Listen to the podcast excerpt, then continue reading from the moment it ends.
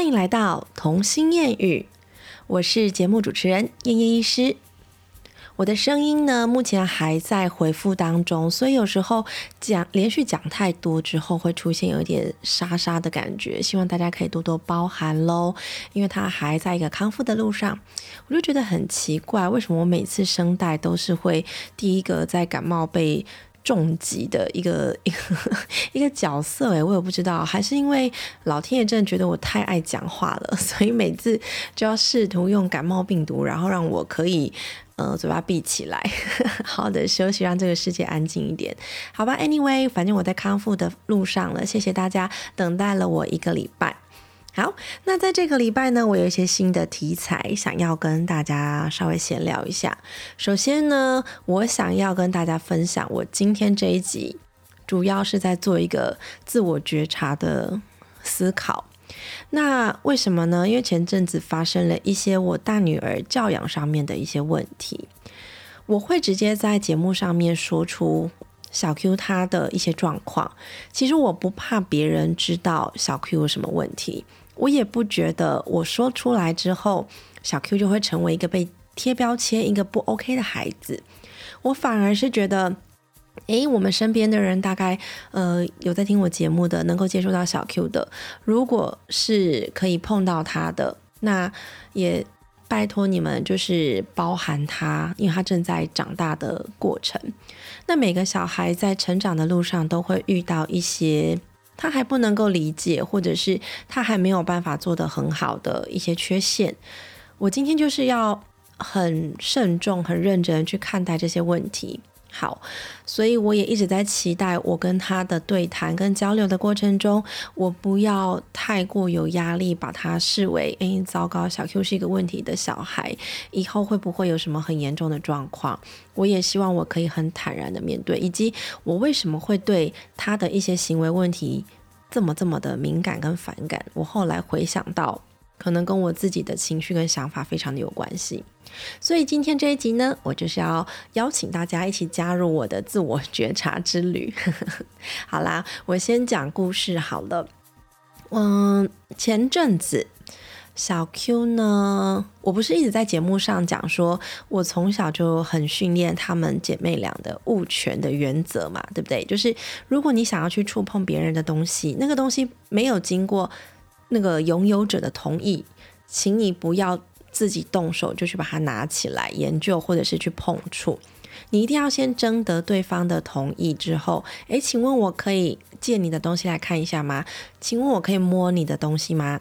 如果对方同意的情况下，你才能去碰。好，那这一点呢，我相信姐妹俩她们都有一个很鲜明的物权概念。只是这个物权的概念呢，在五岁的小 Q 上面，我发现有一个很重要的问题。小 Q 本人呢，他可能是一个自我欲望非常强烈的孩子，他可能看到很多世界上非常鲜明新奇的东西，他都会非常的喜爱跟非常有兴趣。其实换一个角度想也没有不好，代表说他对这个世界是充满了好奇，所以他会有各式各样的兴趣，他可以发展出很多元化的一个想法跟喜好。我觉得这是以很正面的角度来看，这当然是很好的。但是一件事情有正面，当然也会有负面嘛。如果今天我可能心情不好，或者是我刚好是对他比较有意见的人，在我这样子去看他看待他的角度，就会觉得这孩子真的是想要的东西太多了。这个这个孩子永远都不懂得满足跟知足。好，那这是因为这是前提，他的个性，他就是真的。太想要的东西太多了哈，我也不知道这怎么办。好，那呢，呃，他本人的个性就是因为有时候他会管不住他自己冲动的小手手，所以他就算知道有一个物权的概念，他也常常会忍不住先去触碰了，触碰的当下才想到哦，我应该要询问主人的意见，我可不可以碰？好，那还有一点最重要问题，我发现他其实是一个。严以待人，宽以律己。真的，为什么会这样讲？就是当美眉今天过来触碰她的东西，她会立马发现，因为她是一个很敏感的孩子嘛，立马发现，立马反应，立马发火。可是如果今天是她要去触碰美眉，的东西，美眉如果还没发现，或者美眉一旦发现，她就会说：“那你借我嘛，我跟你借一下。”我现在跟你讲了，你知道吗？就是她要去触碰别人东西都可以，可是别人触碰她的东西一秒都不行。这个是他自己的自我界定。我觉得这个界限的部分，他当然是还有待加强。但毕竟他是五岁，所以他还有很长一段路要走。我也还在调整，我跟他之间要怎么去调整他。就是老是觉得别人很有问题，自己都没问题的这个状况，那要等他长大，好吧？那我继续拉到他这次发生的事情。前阵子我不是带嗯妹妹带小乖去做语言治疗、语言评估嘛，对不对？那一周要上一个小时的课。那因为他上课的时间跟他下课学校下课的这个衔接非常的赶时间，所以我可能就比较没办法舟车劳顿，然后就是先把姐姐送到我妈家那边找后援，然后再带她去上课，因为中间还要赶一个让她吃晚餐时间，只有半小时时间可以做这些全部的事情，所以我后来唯一想到的方法就是我厚着脸皮去拜托我的隔壁邻居，就说我只是出去上课一个小时，我可不可以把姐姐托婴在你家？那因为我们两家就是感情还还不错，是我自己觉得不错嘛。好，就是信任度也很高，然后我我们家小孩就也很喜欢我邻居，所以呢，在这种情况下，哎，姐姐当然觉得说太高兴了，我要去阿姨家玩这样子，所以她就很开心的去了好几周。那我的好朋友就，我真的觉得她是一个很爱孩子的妈妈，那我也很谢谢她在。我的这一路当妈的过程中，他真的为我提供了很多很多的好的建议，跟我们会互相的呃帮对方想办法，或互相的听对方的排解，这真的是很难得的一件事情。我前阵子还赖他，然后跟他讲说，你知道人生就是有那种朋友，你见一面之后，你不需要多说，你就知道你们之间心灵相通，真的超感动的，就是遇到这样的很好的朋友。好，那么呢？在他帮我连续带了小 Q 几周之后，你听到重点了吗？几周之后，就是意思是小 Q 已经到他家去脱音这件事情有持续大概第三到第四周，哎，还是到第五周啊？好，反正就是 N 次了。有一天他就有点语重心长的跟我讲：“哎，我问一下你哦，小 Q 是不是对？”糖的那个 eager 欲望很强烈呀，我就心想说，哎，怎么回事？这问这种问句一定背后有什么发生什么事了。我后来跟他聊了一下，就跟我讲说，他已经观察小 Q 这几次，每次来到他家，我不知道小 Q 是因为觉得跟人家很熟很亲密的关系，他不懂得那个界限，所以呢，他到人家家第一件事情就是去翻箱倒柜，直接去翻他家有没有。糖吃有没有零食有没有点心？那因为他是吃完晚餐过去的嘛，所以他就会觉得晚餐又把它吃完了，我可以吃零食的时间。好，但是我先声明，我们在家其实是不太给他吃任何的零食的。那这一点我后来也跟就是老师啊，或者是其他身边的人讨论过。是不是反而是因为对他零食的控制太过的强烈、太过的压缩，以至于他会反弹性的在寻找吃点心这件事情的欲望会特别强烈。只要一旦离开我的视线，就是离开我的范围，他就会用尽他自己的方法、此生的能量去找到一个零食，来让自己心里过得去。他真的对零食这件事情是完全无法把持，这让我对他有点担心。因为真的，好吧，我不知道该怎么去控制他对欲望这件事情的。就算我再怎么跟他解释，我会给你吃零食的时间，但是不是每天都一定要吃零食，或者是。糖这些东西对你不好，让你生病，然后等等的，用各式各样，或者是每次吃完零食，比如说，呃，开始，嗯，会比较躁动啊，闹脾气啊，就很容易会被我骂，或者是会动手碰美眉，或者是他会开始变得不健康，会，诶，吃完呃甜的东西就开始有一口老痰卡在喉咙，因为我不能在说我现在的自己嘛，但我没有吃糖，我是感冒，好。然后就是会造成他身体的过敏反应就会出现，你知道吗？鼻塞、打喷嚏、鼻水。我们家就已经是高度过敏的小孩了，所以我们会尽量就是控制他们不要碰一些加工制品的东西。当然是希望从食补这部分可以减少他生病的情况。那在前期，我觉得他在中班以前的确能够去控制的那个状况会很好，所以他小班、中班生病的机会都很低。但我觉得一到大班之后，这件事情就真的失控了。当他的自我意识、他的呃念头变得非常的强烈，或者是他自己有能力去达到一些任务，比如说去翻找食物来吃。这件事情，我们对他的控制就已经完全破功，反而会变得更强烈。所以我觉得是时候要调整给他吃零食的这个这个步骤了。好，这倒是其次。但是呢，我就一听到说他怎么会去直接到人家家去翻箱倒柜？好，结果后来呢，就我朋友就跟他聊，就说：“嘿，小 Q，你是不是很爱吃糖啊？”那他就当然说：“对啊。”他也不疑有他，就回答诚实。OK，你是诚实的。那因为他知道我家的情况是不太会给他吃糖的，所以他就跟他讲说：“可是妈妈都没有让你吃，对吗？平常不太让你吃这些，因为会不健康，对不对？”就稍微诱导他。结果小 Q 的回答他说：“对啊，可是你不是爱我吗？你爱我就应该要给我啊，我想要的东西你就应该要给我啊。”我听到这句话，我真的。整个心都凉了。我为了这件事情，其实我难过了好几天。坦白说，我上个礼拜除了生病之外，而且我的脸书 IG 有一点停止跟动，就是因为我觉得我来到了一个瓶颈跟一个挫折，所以我花了很多时间去思考，到底哪一个环节出错了，才会让我听到这样子的想法。原来。你知道，就是一个五岁的孩子，以前可能断断续续就有出现过，他会对别人情绪勒索的一些字眼言语，但是我没想到他会把它用在这个地方，你知道吗？他怎么会是觉得只要我爱你，你就应呃，只要你爱我，我想要的东西你都应该要给我，你要满足我，那这个完全方向就错啦。然后我就一直在跟我先生讨论说，是不是我们给他的太多，让他拥有的太多。所以他生活中的所有东西，好东西，呃，食物、健康或者是什么，我们都帮他控制、保护的太好了，以至于他这些东西都觉得是合乎常理，都是正常再不过的事情了。所以，反正天塌下来有爸爸妈妈帮我挡着，我什么都不用怕。我觉得他现在的想法就是这样。当然，对一个五岁的孩子，这个你你是合理没错啦，但是。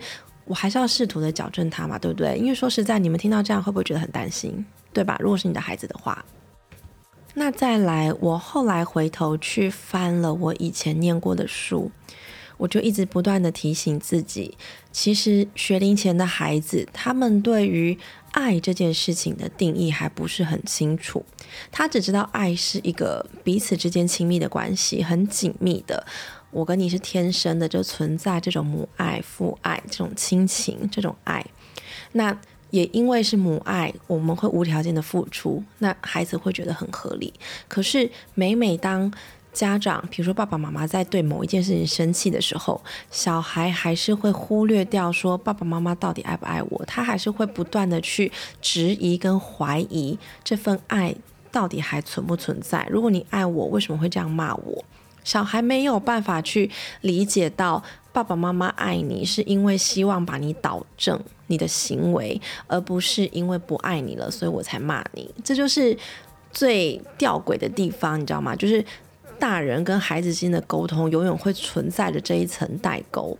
所以每当我发脾气的时候，他们其实是会有一点害怕的。但那种害怕，你就知道他又在担心我是不是不爱他了。所以一直到。这件事情我一直在帮他加强，我就常常跟他讲说，我就算在生气的同时，我还是爱你，对吗？然后甚至老师还有帮我跟他讲说，小 Q，爱是一直存在的，它是不会消失的。如除非就是，嗯，我我就不常跟他讲，除非因为这就是我好不容易要给他的观念，然后又把他搞混。好，那我一直在强调我是爱你，那我现在就换个方式跟他说，这件事情发生之后，我想了很久，我要怎么跟他解释。于是我就跟他解释说：“小 Q，你知道吗？当一个人是真心的爱你的时候，他会希望你人生都过得好好的，是往健康的路上。当一个人真的爱你，他会帮助你一起成长，他会帮助你一起变聪明、变健康，然后变得懂事，变得在这个社会上可以生存，在这个社会上可以变成有很多的朋友、很多的心理支持。如果这个人嘴巴上说爱你，可是他对你做了一些是危害你健康的事情，或者是强迫你，让你变得人更不好。更不 OK，更无法长大，更无法开心的这些情况下，那种爱都不是真的爱。其实我当下在讲这些话的时候，我脑袋有一部分是在想着，她未来如果交了一个男朋友，我是不是想太远？可是你知道，生女儿就有这种焦虑诶。她未来如果遇到一个男朋友，然后可能跟他讲说：“你爱我，你就应该要给我什么什么的。”她可能会就是对，没办法，我真的爱你之类的，对不对？所以我也希望在这一方面能够慢慢的，呃，用十年的时间去导正他这些想法，因为你难保他会不会过小国中就交男朋友了。现在都什么时代了，对不对？我还是要先预防性，从小开始性教育，有没有？有这种夸张吗？好，反正呢，我这阵子就是一直在跟他强调这件事情，就是不是爱你就应该要无条件的放任你做你想做的事情，这个就是。一个不对的爱，没有意义的爱。好，以上是最近在小 Q 身上发生的事情。那当然，我有请我身边会接触到小 Q 的人都帮我随时注意一下他的这些行为，请大家帮我提醒他，就是人与人之间的界限，然后以及不能到人家家里要注重的一些礼节，然后或者是该有不该有的行为，我都慢慢的一点一滴在教他。好啦，那这个是故事嘛？因为反正孩子还在成长，未来还有无限的发展的可能性，我也只能慢慢的去导正。因为像这种时候，我觉得噼里啪啦一直骂他，就说你怎么会做这种这种没有礼貌的事情？你怎么会去人家家里翻箱倒柜？我就算这样一直骂他，也不会有效果，因为他真的不明白他哪里做错了。所以我就用了很多的方式跟他讲说，哎，你看妈妈到别人家里会这样吗？妈妈都坐在那里，然后等人家说，哎，这个这个你可以拿那什么的，然后我才会哦，好好好，或者是我会准备很多东西去给人家，而不是要人家给我东西。有时候就是施比受更有福，哎，这个小孩怎么会明白呢？他心里都觉得把东西掏出来给别人，心都痛死了。所以很多大人理解的一些观念，要教给孩子，让他们理解跟学会，这中间需要很大很大的时间，很大很大的理解能力去适应。那这都需要在他成长的过程中，不断不断，一次又一次的强化他的观念。好吧，那小 Q 这一端的事情就是目前白热化阶段，就是我会非常注重他的言行举止的这方面，然后希望他未来不要就这这个事情，嗯，不要未来真的成为一个问题儿童。我当然是这么用希望的啦。但是我为什么说这一趟是我的自我觉察之路？是因为好，我被这件事情困住了两个多礼拜。我承认，我这件事情让我非常的沮丧，沮丧到我一度觉得我可能不够格坐在这里谈论一些育儿的心得，不够格录制一个 podcast 节目分享给我的听众朋友们。那我老公就有跟我聊，你知道，这时候就是要找心灵导师。我很庆幸，我心灵导师还不用付钱，随时都在我身边。好，我就跟他聊了很久，我就说，老公，我这个坎我真的过不去。不知道为什么这件事情让我沮丧到了一个极点，我甚至就是自己偶尔会突然间对小 Q 有一种非常非常非常负面的想法，跟非常非常觉得啊，就觉得这女儿是不是很糟糕？我会开始这样不断的回圈，就我我老公就一而再再而三提醒我，他只是个孩子。你知道吗？他真的只是个孩子，他其实就是做了一件他还不懂事。那本来就是我们要教他，这是我们的责任。他不太能明白为什么我会把这件事情看得这么重，因为毕竟小 Q 并不是今天做了这件事，去人家家里翻箱倒柜，然后跟人家情绪勒索，他就这辈子都乌有了，他这辈子都是一个坏人、坏孩子，并不是啊。他还在长大的过程中，他未来还有无限的发展可能。我为什么要这么失望？我为什么要对小 Q 的负面情绪这么多？他就请我冷静的去思考一下，所以我就开始不断的这几天就是一直在问我自己很多问题。我有提过嘛？我的自我觉察的方式就是我一直去问我自己。我现在在想什么？我现在感受到的是什么？以及我此时此刻的情绪，真的是单纯对小 Q 的吗？还是是对我自己？是不是他做的一件事情让我很失望？还是我对我自己的期许太高？我对我自己失望？我的重点在哪里？你知道，我我可能这两个礼拜问了我自己大概无数个、上千个问题，我就一直把自己埋首在打开我的电子书，可是我是放空的，我是脑袋一直在 wondering，就是一直在想想东想西，就是没办法静下来看眼前的书，然后但是我就呈现一个不停在思考的状态，然后思考到晚上也睡不好，真的，我觉得这件事情有点卡住我。好，于是我就在想到，好，把我之前看书的笔记拿出来。诶，这种时候的确就会看到一些重要的话。好，我我后来能够理解为什么我这么低潮。第一件事情是，我不小心把小 Q 当成是我了。我我后来是这样觉得，因为我自己觉得我在人生长大的过程中，我是一个非常乖巧的孩子，我完全的听话，我只要爸爸妈妈说的什么，我就不会去踩他们的地雷。我也自己知道我的界限在哪里，该做不该做的事情，我都自己做得很好。于是我就以为小 Q 就是我，我就以为小 Q 应该要像我一样的很顺遂的成长。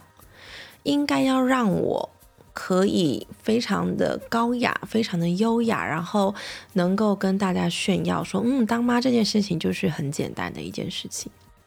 但是我完全错估了，因为他毕竟真的不是我，他出生就有他的性格，他又不是我的灵魂，所以他的想法自然而然会跟我不一样。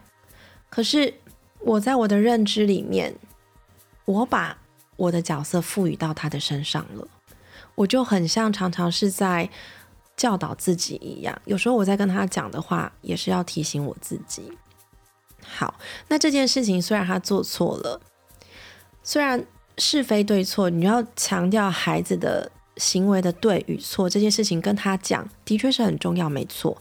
但是他做对一件事，做错一件事，这个这个事件就结束了。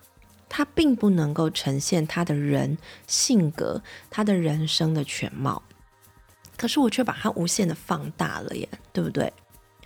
会不会是我在乎的是我教育他的点？他可能诶这一点他听懂了，但他没有办法举一反三，然后我就会对他极其失望，我就会觉得他不是我想象这么聪明，他并不是我想象的这么优秀，对吗？对，所以我常常就是把自己卡在这个这个关节点了，就是我真心的以为那是我，我应该要听得懂妈妈讲的话，我应该要接下来就能够立刻改正的很好。于是这是一个错误的谬论啦，对吗？那在这之间，我还赋予了自己过高的期望。我以为我自己是儿科医师，我以为我念了几千几百本书，我以为我把教养的东西给摸透了。但是实际上，这个学问，你看教养根本不可能开一堂课，然后让你修学分，让你拿博士学位。就是因为面对每个不同性格的孩子，总是要有不同的方法去教育他们。不能只用一个一零八课纲丢出来，小孩就学得会了，他人生就可以往正轨方向前进，这就更不可能。然后啊，另外在这个时间点，我突然看到我自己在我的笔记上面画了一个粗线，然后要提醒自己记得的事情，但是往往笔记做完之后就立刻忘记了。这句话是在一本书叫《说不出口的更需要被听懂》这一本书，我真的觉得超级好看。就是如果现在我再回去看第二次、第三次，可能会有不同的想法跟共鸣。我很推荐大家去看，它是一个心理师写的书，他写了很多本书，然后这本我真的真心觉得很好看。好，它里面就有，你知道，在这时间点，我翻出我的笔记，出现这一句话，我就瞬间就释然了，你知道吗？好，这句话就是。处理孩子的问题行为时，把力气放在理解与教育就好，不需要过度自责，也不需要对孩子贴上负面标签。哇，这这句话不就是此一时此一刻拿来提醒我刚刚好吗？对不对？然后，像他这本书里面还讲到一个重点，我之前有在脸书写过，人生就像一趟旅行，你所关注的细节会组成映入眼眼帘的风景。当你站在固定的位置上，就只能看见同样的景致。你要去移动脚步，调整角度，才能够看见更丰富、更精彩的世界，很合理吧？所以，我现在之所以把这件事情成为了一个很大的问题，我心里一直在纠结的点，是因为我看待事情的观点已经不对了，而且太死板了。我没有更全面的去了解孩子的心情，没有去。了解孩子五岁该有的发育，我就只是把我自己觉得我理想中要达到他五岁的标准，这是我为我自己设的目标。只是因为他达不到，我就觉得我自己做的很不好，我不是一个合格的妈妈，甚至我还对了我的孩子贴上了负面的标签，觉得这个小孩真的糟糕了，他以后可能会。呃，赚多少钱是月光族那一种，或者是还要去到处跟人家借钱，或者是欲望太多，他人生不懂得知足，他人生永远都不会快乐，他这一辈都汲汲营营，你知道吗？这些所有负面的用词，在这两周我都一直不断的出现在我看小 Q 的身上，我一直觉得他人生会过得很辛苦，他不懂得知足，他不懂得感恩，他永远嫌他拥有的不够，那他完蛋了。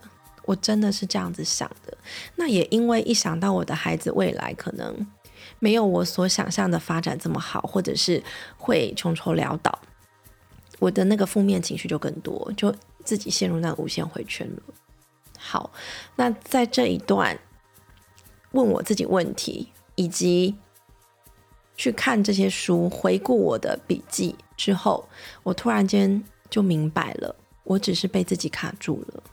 其实孩子的日子还是每天都在过，我还是可以每天时不时的用各种方式，用游戏的方式，用说明的方式，用故事书的方式，去告诉他人生下次遇到同样的状况应该怎么做比较好，对吗？结果我反倒是一直卡在自己的窘境里面，然后当我在情绪的负面回圈里面。常常我对他可能在做的第二件小事，我的耐受度就会很低，这真的严重的影响了我跟他这两周的亲子关系。我觉得我可能真的会把他逼得有点紧了，也会让他有点喘不过气。越喘不过气的孩子，他就会越在别的地方找释放，但那些释放反而会成为我现在已经很不 OK、情绪很不好的大人眼中的一个麻烦事。于是，它就构成了更多的小小的因素，让我每天对他爆炸、爆炸、爆炸，跟他发脾气。所以，这个无限的回圈真的带给我跟他之间这两周有一点沉重的情绪。那当我清醒了之后，你知道，自我觉察的过程中，我们只要去了解自己的想法，定位自己的想法，跟重新去。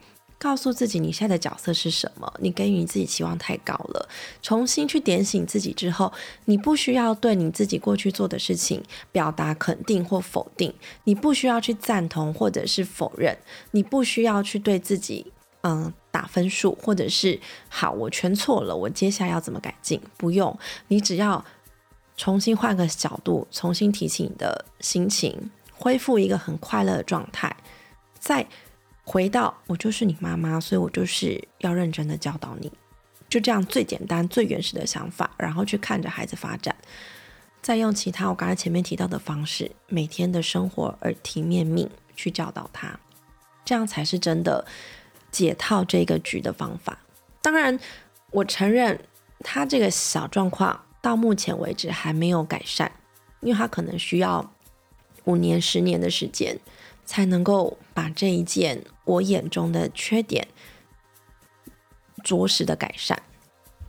但是至少我需要恢复一个很欢乐、很充满爱、很正向的一个亲子关系，我才有办法让我想教育他的东西真的融入他的性格、融入他的想法里面。这才是正向教养，嗯，最具有意义的地方。他不会从压力，不会从权威，不会从。就是命令的方式，让对方单方面去服从，反而要静下来，然后用一个很冷静的方式，理解了对方的感受，然后表达了自己的就是愿望，表达自己的意念要达到的目的地，然后让双方达到共识，慢慢的靠亲子合作的这个往这个方向前进，这个才是。最后的赢家，对吗？不管是孩子或者是妈妈，才能够双方面都受惠。亲子关系真的要花一辈子的时间去经营。就算他们长大了，就算放手飞了，离开我的身边，我还是希望我对他的爱，他对我的爱，不会有一些怨恨，或者是双方不理解、误解的地方。这个是我要努力的部分。好啦，今天这一集就是我这两周的自我觉察之路。我发现我被一个地方卡住的地方，然后我是怎么重新站起来的，然后怎么样去告诉小 Q 说：“妈妈真的在这件事情可能给你压力了，我们应该要来设定一下，嗯，你觉得什么时间点吃零食是最不会影响你正餐的时间？那你觉得吃多少零食是最不会影响你健康的时间？”那你吃零食的当下，你可以稍微感受一下你的身体有没有出现什么不舒服或不对劲的地方吗？我后来就是用这样的方式让他自己去理解跟控制。他要吃可以，可是他必须对自己的鼻涕付出相对应的代价，对吧？这样才是希望能够制造一个双赢的局面啦。好啦，大家有听出来我真的有点感伤吗？因为小 Q 的这个行为问题，我真的到现在还是会隐隐的担心他未来性格上面的扭曲。但是我不能这样对他贴标签，他还在长大，我一定要告诉自己，他还在长大，我也还在努力。那我们就一起来观察十年后的小 Q 会变成一个怎样的人吧，好吗？好啦，今天谢谢各位听众的收听，谢谢你们再度回归，在收听我的节目。希望我下个礼拜的声音会更美好，不要一口老痰在那里，真是很夸张诶。感冒这个声音都不会好，我是不是要去检查我的声带有没有长茧？好啦，那今天非常感谢大家的收听喽，我们下次再见啦，拜拜。